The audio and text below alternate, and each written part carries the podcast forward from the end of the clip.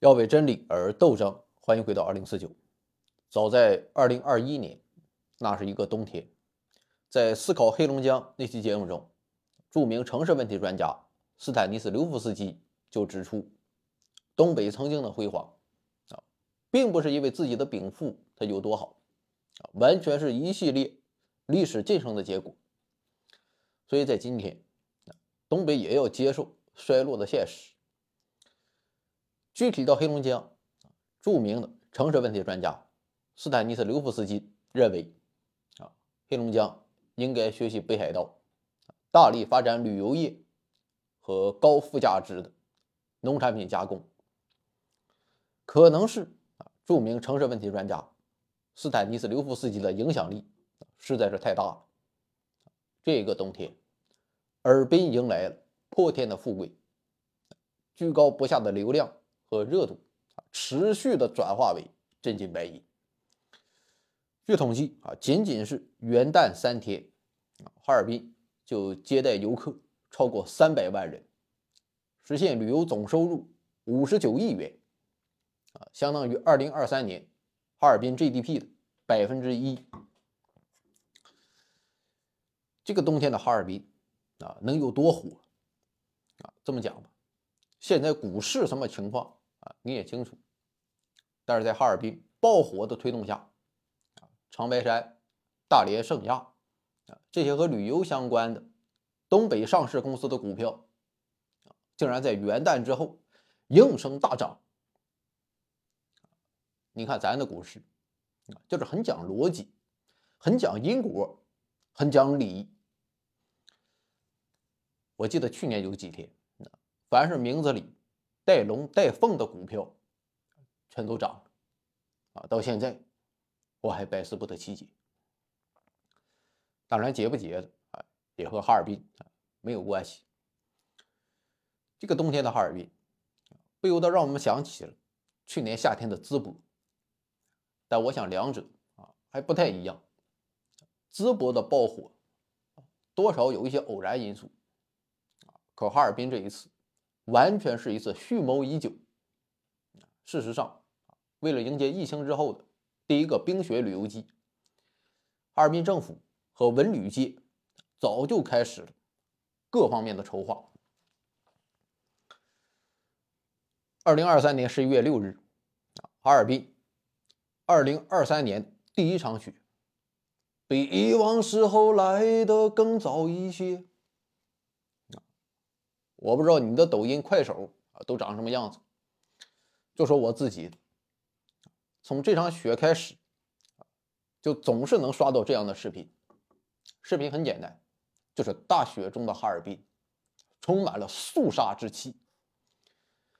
其实有点让人望而生畏啊。但是这些视频配的 BGM 啊非常到位，就是《哈利波特》的主题曲。噔噔噔噔噔噔噔噔噔噔噔噔噔噔啊，那妥了，那感觉一下就上来，仿佛置身霍格沃茨。就这样啊，在十一月中上旬啊，哈尔滨迎来了第一个旅游小高潮啊！你就说抖音啊这些短视频平台啊，每天能有多少内容？上亿不止。我一天到晚才能看几个，除了给我推荐我感兴趣的美女跳舞、丝袜评测、裸足高跟儿啊，为啥我每天都能刷到哈尔滨下雪的视频？所以说，这都不是平白无故的。除了单纯的雪景啊，你可能还刷到过大雪人、逃学企鹅，还有一些网红大 V。跑到哈尔滨逛吃逛吃，在网上疯狂造势，啊，那真是挑起了人们对哈尔滨无比向往。不仅是宣传和营销，啊，黑龙江省和哈尔滨市两级政府还做了很多制度性的设计，比如说在省一级的层面，啊，黑龙江搞了一个旅游联席会议机制，啊，由省长。亲自带队，啊，把所有的和旅游相关的部门啊都弄了进来。比如说交通厅啊，跑到高铁站和机场去抓黑车啊；商务厅推出了一系列促销活动；市场监管局下市场啊，看看有没有宰客行为和黑秤现象。当然，要我说啊，这些东西能起到多大效果，有待商榷。对于游客来讲啊，这些东西也就那么回事可很多人没有想到的是，啊，别说你想不到了，我这个城市问题专家也没有想到，在这个联席会议里面，做出最突出工作的，啊，竟然是黑龙江的教育部门。他们和外省开展研学旅行项目，啊，比如说和广西的教育部门合作，啊，邀请一些小朋友到哈尔滨，啊，感受一个完全不一样的冬天。于是就出现了后来火爆全网的小砂糖橘，啊，再后来又来了小熊猫和小君子，所有这些都在网上引起了大量的关注。正是有了他们，才有了后来更多的南方小土豆。省一级把势头啊给你造足了，环境整好了。哈尔滨市一级也没有闲。我也算是在南方啊生活了很多很多年啊，我就发现一个现象：南方一些大城市啊都有那种旅游巨头啊，比如说深圳的华侨城集团。就开发了很多的旅游景点，欢乐谷、世界之窗、锦绣中华、欢乐海岸、欢乐港湾，全都是华侨城旗下的，还有很多家高档酒店。可是到了咱们北方啊，基本上遍地小老板，东边黄老板啊搞个啤酒大棚，西边潘老板搞个碰碰车。北边李老板整个电大米，南边的汪老板啊放个地球仪，白俩望远镜，就号称科普基地啊，全都是小打小闹，而且没有任何创意。八十年代就是这些东西啊，到今天它只是设备变得更旧王老板的地球仪上啊还有苏联，但是哈尔滨这一次。玩了一个大的。去年八月份，啊，哈尔滨对各大国有的文旅资产进行了整合，啊，然后成立了马迭尔文旅投资集团，旗下有冰雪大世界、圣索菲亚大教堂、啊太阳岛等好几个旅游项目，啊，这样一来，这些景区就结束了单兵作战、各自为政混乱状态，做到了有效整合并利用各方面的资源。做整体上的运营策划，这就不是小老板那能比。反正就说啊，这个冬天哈尔滨的爆火，并不是一次偶然啊。黑龙江和哈尔滨啊，省市两级政府部门那是提前做了很多的工作。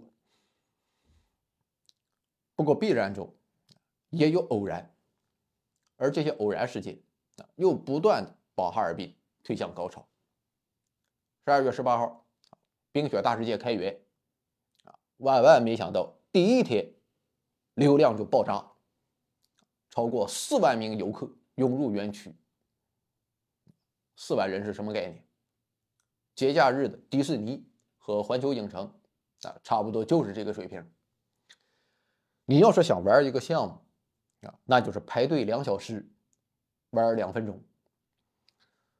所以十八号当天啊，冰雪大世界也出现了同样的情况啊！你想玩一个大滑梯，就要排队好几个小时。可这是哈尔滨的冬天，谁他妈能受得了？其实，在迪士尼啊，等两三个小时，你也受不了。但是我们有个特点，特别擅长欺负家里人，在迪士尼排队啊，一个个还没滋滋的，要爷在哈尔滨排队。我是不干的，于是游客就高喊：“日内瓦退票。”咱凭良心讲，市场经济讲规则，谁他妈求你来了啊？凭什么给你退票啊？要不要点逼脸？可结果出人意料，一堆领导竟然直接到现场办公，先是道歉，然后二话不说直接退票，啊，还承诺一定会马上改进服务。这下算是妥了，啊，咱老百姓别的不好，就是喜欢看领导变成他妈孙子。于是就在第二天的十二月十九号，啊，哈尔滨在网上的搜索指数又迎来一个高峰，然后就是更多的游客涌入哈尔滨，最后在元旦假期迎来最高峰。而随着游客的涌入，啊，哈尔滨他也没有闲着，他没有说啊，我把游客给勾引过来就算完了，人家还在继续完善服务。天天盯着抖音和小红书，暗中观察社交媒体上对哈尔滨的评价，发现问题马上处理。还有一些服务，简直就是不讲理啊，甚至可以说是脑他妈有病。比如说哈尔滨市政府啊，搞了一个资金池啊，这些钱用来干什么呢？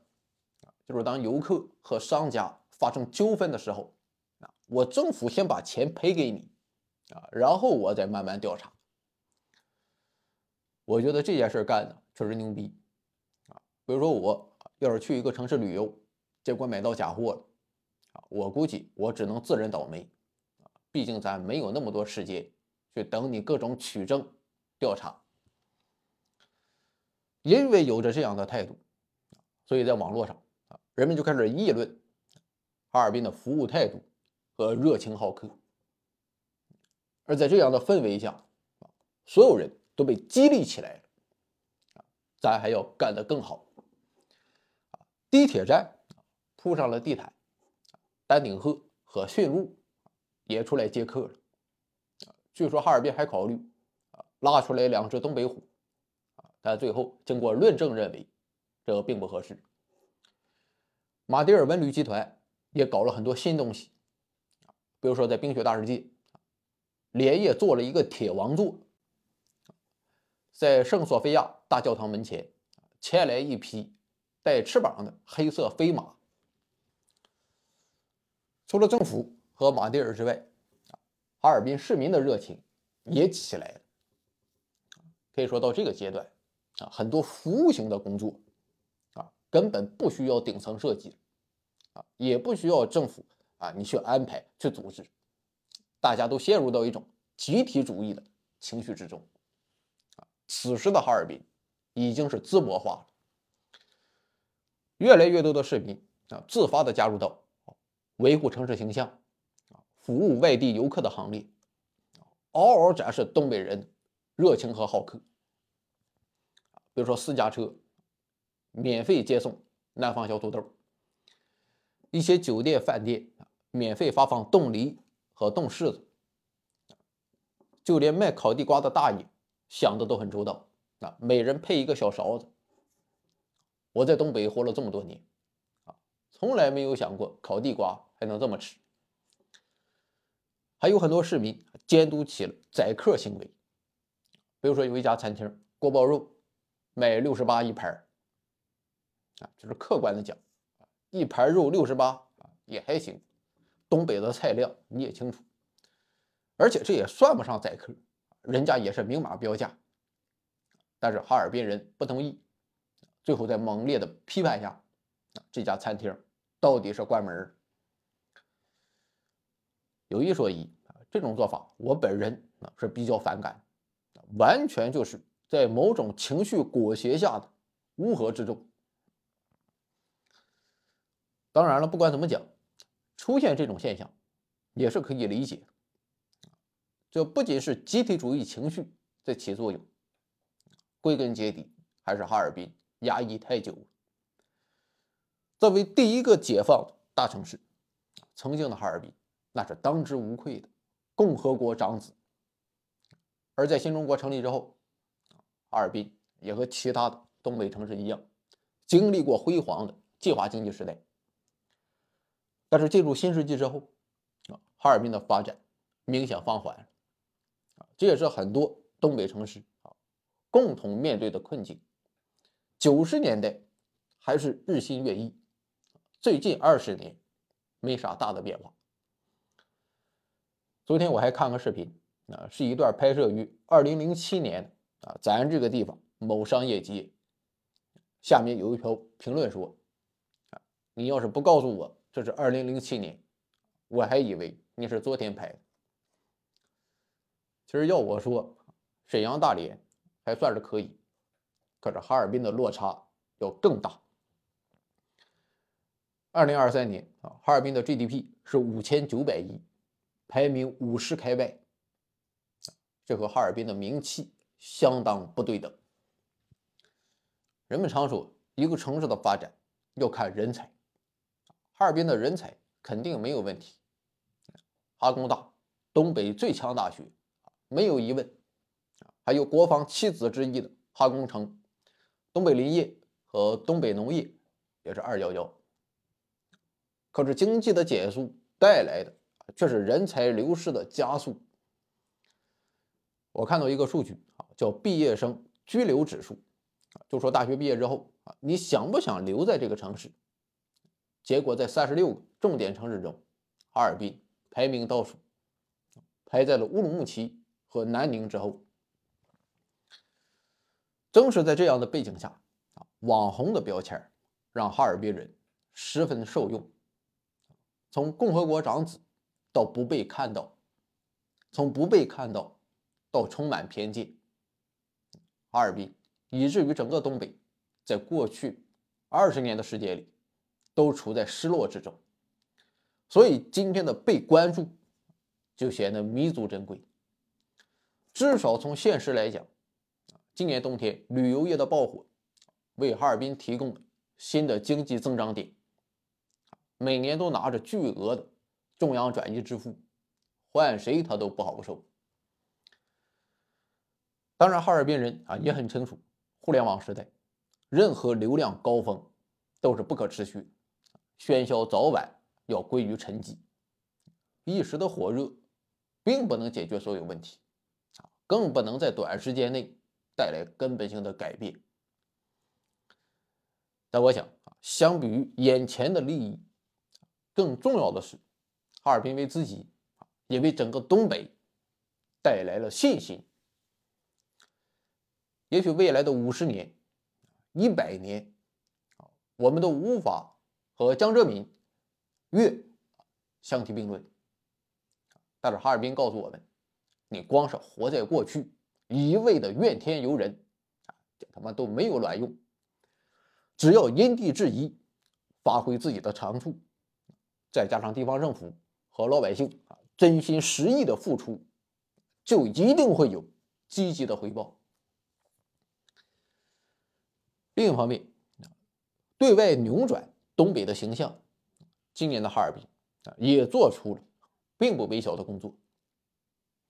长久以来，你可以说是刻板印象，啊，其实也可以说是某种程度上的客观事实。大家对东北的印象并不好，官僚作风重，啊，干什么都要托关系，服务意识差，去了就要被宰，行政力量大于市场力量，市长大于市场，啊，当然最著名的印象。还是投资不过山海关。哪怕近几年在影视界出现了所谓的东北文艺复兴，但弥漫的永远都是灰色沉闷的基调，还有改制的工厂、下岗的工人碰撞在一起，就是道不尽的沉沦和心酸啊！仿佛东北大地就只有那些过去的故事值得讲述。在这哈尔滨告诉世人，东北仍是一片充满生机和活力的土地。我们并没有沉湎于过去，我们也在努力驰骋于未来。所以，这是属于哈尔滨的冬天，也许更是属于东北的春天。